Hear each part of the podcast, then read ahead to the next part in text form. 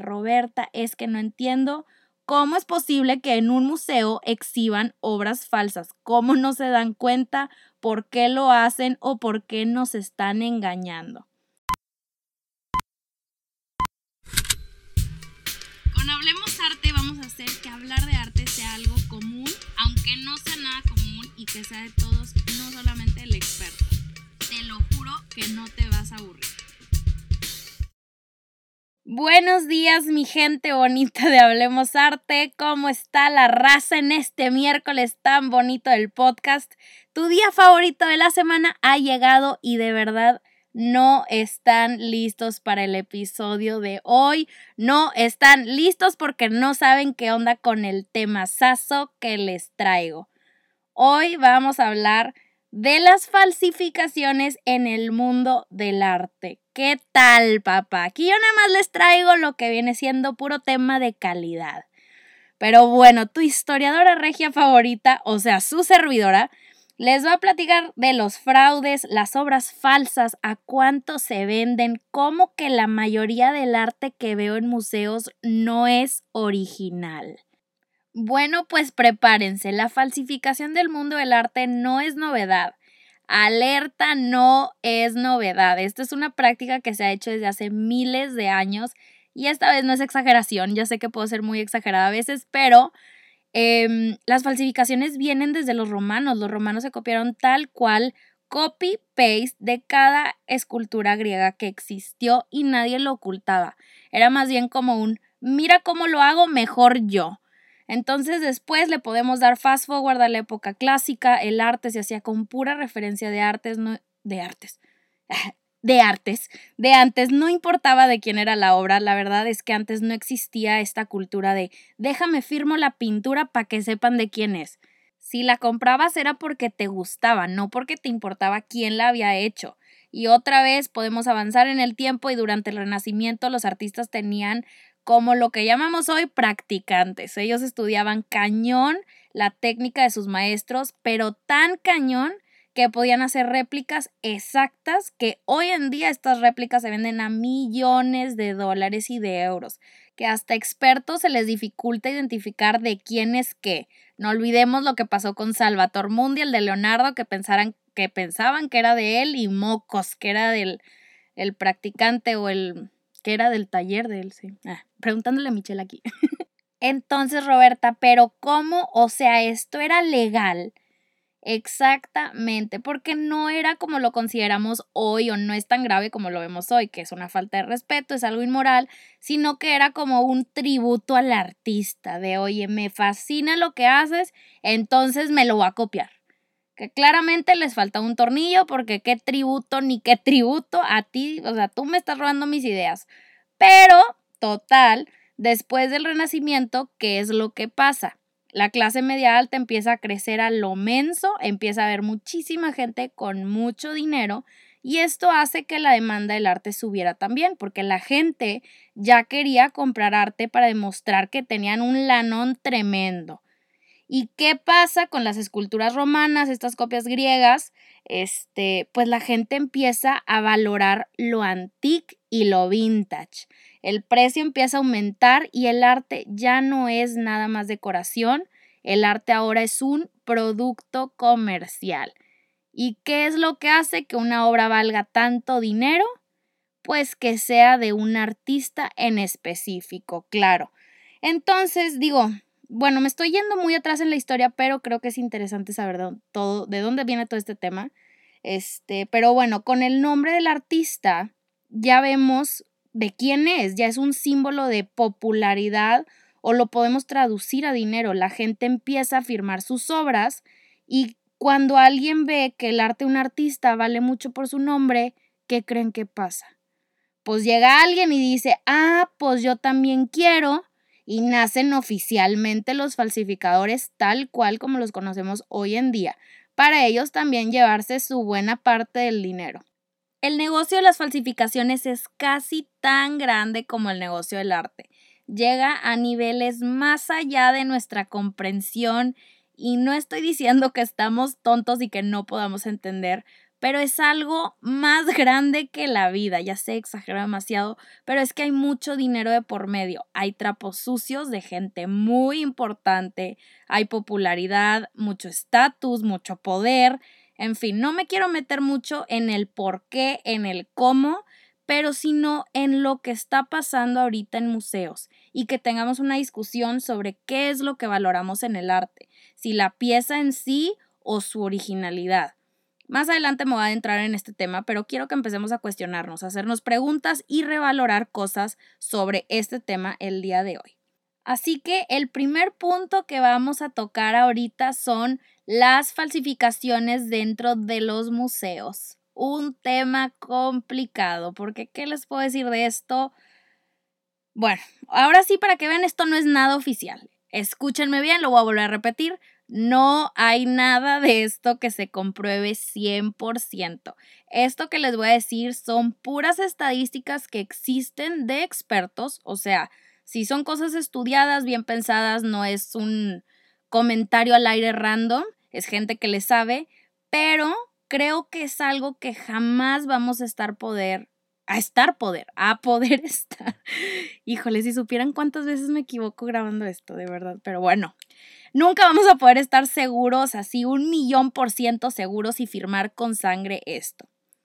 Hay una estadística por medios oficiales que se encargan de, desenmascarar el mundo del arte y ellos dicen que el 20% de las obras que vemos en un museo son falsas. Reproducciones, copias, falsas, falsedad en un museo.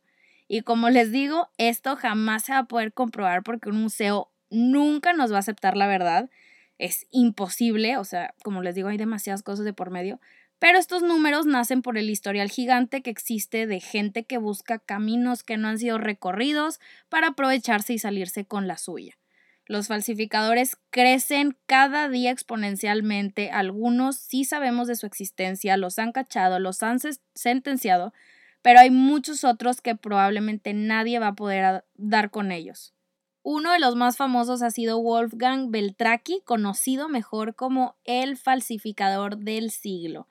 Él pasó años recreando, no, más bien creando obras que artistas como Picasso, Modigliani, Gauguin, Max Ernst pudieron haber hecho en su época. Y lo que me refiero con esto es que este compadre no veía un Picasso y decía, ah, yo lo puedo replicar, qué fácil, sino que él se inventaba obras que el artista tal vez pudo haber hecho mientras vivía y las hacía con la misma técnica, los pigmentos exactos y todo. Logró engañar a miles de expertos, incluyendo al director del Pompidou en París. En el 2010 lo cachan, le dan algunos años de cárcel y salió. Luego les voy a contar más a detalle de él en mis historias para que se sepan todo el chisme eh, muy claro, pero dicen las malas lenguas que sus falsificaciones fueron tantas y tan precisas que es casi imposible identificarlas, porque están en todos lados, algunas en manos muy poderosas, y él mismo ha dicho en sus documentales y entrevistas que le han hecho que muchas de sus obras están en los grandes museos del mundo. Y puedes preguntar de cómo es posible que esté inventando obras que no existieron, entonces de dónde sacan que son de verdad. Pero tenía un cómplice que era su esposa y ella le hacía todo el jale sucio básicamente y hacían la documentación, certificaciones, entonces decían de que, ay, es que esta obra se había perdido en tal fecha, entonces nadie sabe de ella y mocos la sacaban así de la nada. Pero bueno, ahorita vamos a hablar de un caso muy famoso y poner en contexto todo lo que les estoy diciendo. Responder la pregunta de Roberta es que no entiendo cómo es posible que en un museo exhiban obras falsas. ¿Cómo no se dan cuenta? ¿Por qué lo hacen o por qué nos están engañando? Y hubo un escándalo gigante, gigante, no me están entendiendo, en el 2017 o sea, ya pasó tiempo, pero fue algo muy grande porque estaba involucrado el Met de Nueva York, o sea, un museo con demasiado prestigio, uno de los más importantes del mundo, y un coleccionista de arte llamado Robert Walsh. Acuérdense de este nombre porque lo voy a estar repitiendo mucho. El tema aquí es que el Met tenía una escultura de la cabeza del rey David y estaba exhibido en una de sus salas. y salen con el chisme con que es falsa. La gente se empieza a enterar, o sea, cómo que el Met exhibió una obra falsa. No se dieron cuenta de esto porque se veía como falsificación, ni mucho menos. La obra se ve muy real, es una persona normal, o sea, una persona normal como tú y yo jamás lo vamos a notar, inclusive historiadores le batallan a veces. El problema fue que eh, Robert Walsh, el, que era el vendedor de arte, era retirado, coleccionista y experto, va a una tienda de antigüedades en Nueva York y se topa con una cabeza antigua, una escultura muy similar a la del Met, y le dicen que costaba 600 dólares. Este cuate, claro, pues siendo experto, se rasca la cabeza y dice como, híjole, para mí que esto sí vale mucho más que 600 dólares, pero déjamelo checo.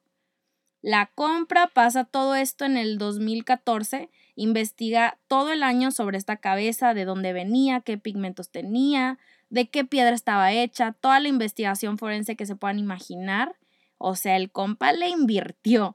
Y como bien dijo, el resultado de todo esto fue que la cabeza que compró por 600 dólares en una tienda de antigüedades resultó ser una escultura original que adornó la Catedral de Notre Dame en París en 1145.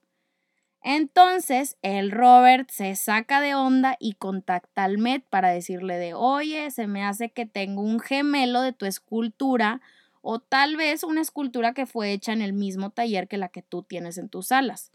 O sea, nunca implicó que la que tenía el Met era falsa, dijo igual y se hicieron dos, esto no es raro en el mundo del arte, y menos con esculturas que sirven para adornar una catedral, ¿no? Pero el Met ni le contestó, ignoraron todas sus llamadas, evadieron todas sus visitas, todo, todo, todo. Hay una razón detrás de esto. Esto pudo haber sido porque el mundo del arte es un mundo muy sucio, ya lo sabemos. Hay gente que contacta museos para decirles que tienen algo de valor, para que el museo diga, el museo diga, ah, mira, sí es original y suba de precio la obra. Obviamente beneficiando al don nadie que resulta que encontró algo y resulta ser falso. Entonces los museos siempre se van a tratar de proteger de este tipo de gente. Pero a Walsh, el coleccionista, se le hizo muy raro Tal vez el Met estaba ocultando algo. Siguió investigando y siguió investigando esta cabeza y fue a dar con los documentos y archivos oficiales de dónde venía. O sea, quién la había comprado para el museo, quién la había comprado antes, de dónde venía, etc. Y aquí les va la lista. Había un señor, siento que la historia está bien larga, pero está interesante, ¿verdad, Micha? Aquí Micha bien, está bien, bien puesta. Bueno, había un señor llamado Romier, la compró de un vendedor de arte llamado George de Mott a 35 mil dólares en 1930. O sea, si era una escultura que valía. Pero después, en 1937, Romier, o sea, siete años después, Romier se la vende al Met a 2.500 dólares. Estamos hablando que la obra bajó de precio 32.500 dólares. O sea, ¿por qué pasó esto? Es lo mismo que se cuestionó el Robert Walsh, dice, no, esto no es posible. Resulta que este George DeMott, el vendedor inicial, era muy famoso y reconocido por ser uno de los vendedores de falsificaciones más grandes del mundo. Entonces se empiezan a hacer las preguntas obligadas. ¿Por qué bajó tanto el precio? ¿Por qué el Met la compró tan barata? O sea, ya sabían que era falsa o que show. Entonces Robert sigue con su, su, investigación, se acerca al Louvre porque se entera que el Museo de París tenían una muy similar también. Y en cuanto Walsh los contacta, el Louvre quita inmediatamente la cabeza que curiosamente también la habían comprado del famoso George de Mott. O sea, la cabeza, las dos cabezas venían del mismo cuate que era bien famoso por vender obras falsas. ¿Y qué pasa con estos casos? Ya yéndonos como más al tema de los museos. Los museos jamás van a decir públicamente de, oiga, se me hace que la regué. Jamás, eso nunca va a pasar. Hay demasiado poder, ya les he dicho, mucho dinero. Entonces lo que hacen cuando salen alegaciones de este tipo es que se encargan de verificar con nueva tecnología si es que ha salido algo curioso Y en caso de que sí salga que es falsa, nada más la quitan silenciosamente, igualito que como el con permisito, la guardan y dicen, si les pregunta a ustedes qué pasó, se hacen locos, achis, ah, qué escultura, yo no la vi. Hay un artículo muy bueno de una revista de arte que les voy a buscar el nombre porque traté de buscarla y ya ni siquiera me acuerdo, pero explicaba que hay museos que están llenos de falsificaciones y normalmente no están exhibidas, o sea, no están exhibidas al público, las tienen guardadas y las almacenan para que investigadores hagan su chamba y después las sacan en exhibiciones especiales y no les ponen tal cual como el autor de hecha por Picasso, digamos, un ejemplo, sino le ponen atribuida a Picasso, así se salvan ellos diciéndote, pues puede ser, el compadre al lado dijo que era de Picasso, yo no sé, a mí no me pregunten. Pero, aunque hay un museo que esté lleno de falsificaciones y no nos demos cuenta, la pregunta aquí es, ¿qué es lo que verdaderamente nos importa del arte? ¿O qué es lo que admiramos en el arte? ¿Admiramos la autenticidad, originalidad o lo que significa? Y les quiero poner como una situación, es que este tema lo he estado pensando eh, mucho últimamente y no logro llegar yo sola como a una, pues no sé, como a una respuesta. Pero bueno, imagínate que vas a un museo, ves la obra que has estudiado por tanto tiempo, tu obra favorita de todo el mundo mundial, viajas nada más para verla, por fin está frente a ti, te habla, lo sientes, te dan ganas de llorar, sientes que estás viendo un artista, te quieres tomar foto con ella porque dices, no manches, esta obra me hace sentir tanto, conecto con ella a un nivel profundo como con ninguna otra cosa, más de lo que pensaba, lo que esta obra representa, me sacude por completo. Este, sales del museo y te dicen, la obra es falsa. La pregunta que les quiero hacer y la que no sale de mi cabeza, no dejo de hacérmela, es, ¿a poco todo eso que sentiste estando frente a la obra desaparece inmediatamente porque te dijeron que es falsa. O sea, el sentimiento ahí está, sí lo sentiste, fue real, pero entonces significa que tus emociones están basadas en porque una obra es auténtica. O sea, si no es la original y es una copia exacta, todo lo que representa esa obra para ti o para la historia ya no significa nada no sé, como hay muchas cosas que podemos tomar en cuenta y para serle sincera en este episodio, no sé cuál es mi postura. Pero claro que mi postura sobre qué valoro en el arte, si autenticidad o sentimiento, no que si estoy de acuerdo o no con las falsificaciones, porque pues si estoy muy en contra de eso, eso no está para discutir. Pero por el otro lado pienso también de, pues es que sí es impresionante, increíble ir a un museo y ver la obra original, o al menos tú pensar que es la original, porque ya nunca sabremos. Pero imaginarme el artista tocándola, sus huellas en la pintura, los trazos tan claros, a veces eso es lo que a mí me mueve ir a un museo, como este shock inicial de estar frente a una obra original, a diferencia de verla en internet o en un libro. Pero después también me regreso al otro lado de si me pusieran un póster gigante del mismo tamaño que la obra de Olimpia de Manet, con un marco dorado, la firma del artista, una reproducción de excelente calidad, yo creo que lo que siento por esa obra es tan grande que no importa no estar viendo la original, porque para mí lo que vale es lo que hizo esa pintura en su momento. Cambió la historia del arte, Manet desafió académico, se reveló, inició un movimiento, o sea, esa obra para mí es mucho más que solo brochazos auténticos los que admiro, ¿no? Este, entiendo que esté este tema como de, pues, o sea, una falsificación, un póster sí es muy diferente. Este tema lo tuve, o discusión lo tuve con mi papá hace tiempo, porque hubo una exposición de reproducciones autorizadas, claro, de las obras de Miguel Ángel aquí en Monterrey. Y no me acuerdo bien si fue hace dos o tres años, igual y alguien de ustedes fue a verla. Eh, pero fui y el día que fui no había nadie, o sea, había bien poquitas personas y lo platiqué con mi papá y le digo, pues yo creo que eran, o sea, era porque eran reproducciones, no eran las originales.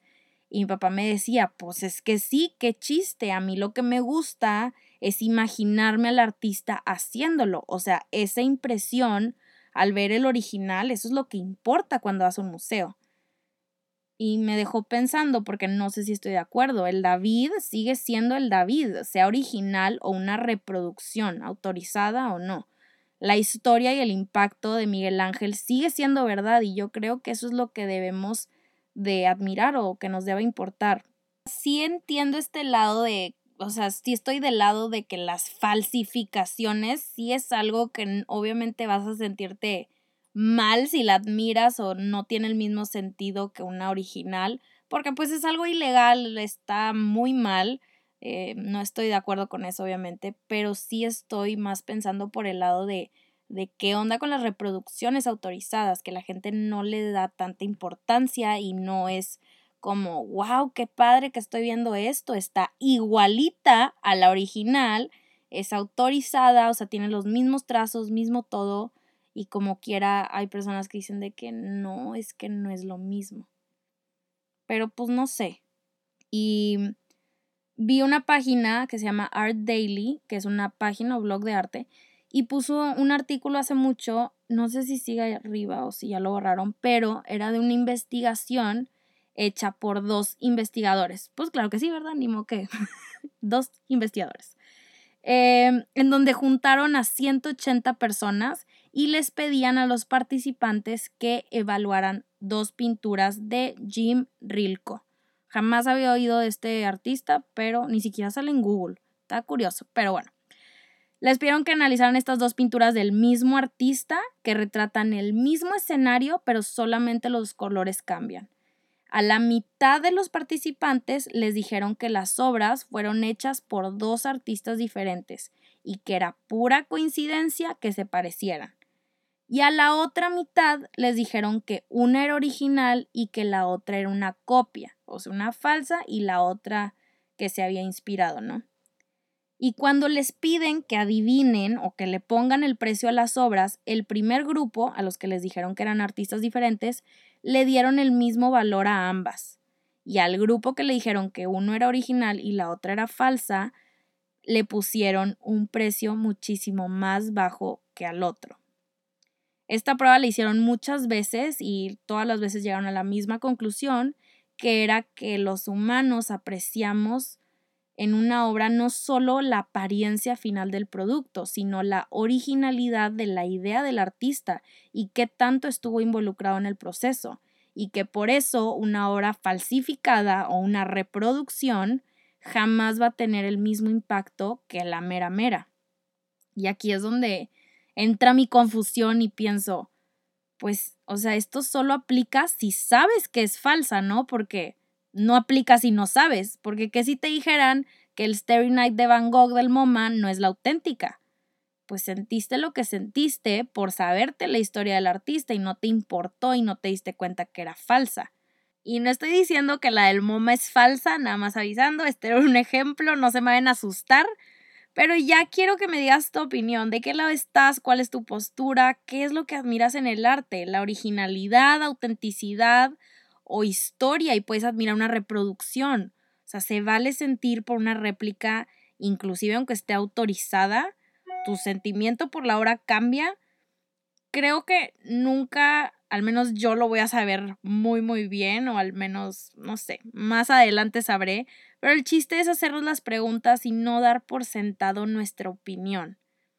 Eh, con esto ya termino aquí. Creo que fue un muy buen episodio. Eh, me encantó investigar del tema y creo que es algo muy complicado. Entonces, muchísimas gracias por llegar hasta aquí, hasta el final y que lo hayas disfrutado tanto como yo contándotelo.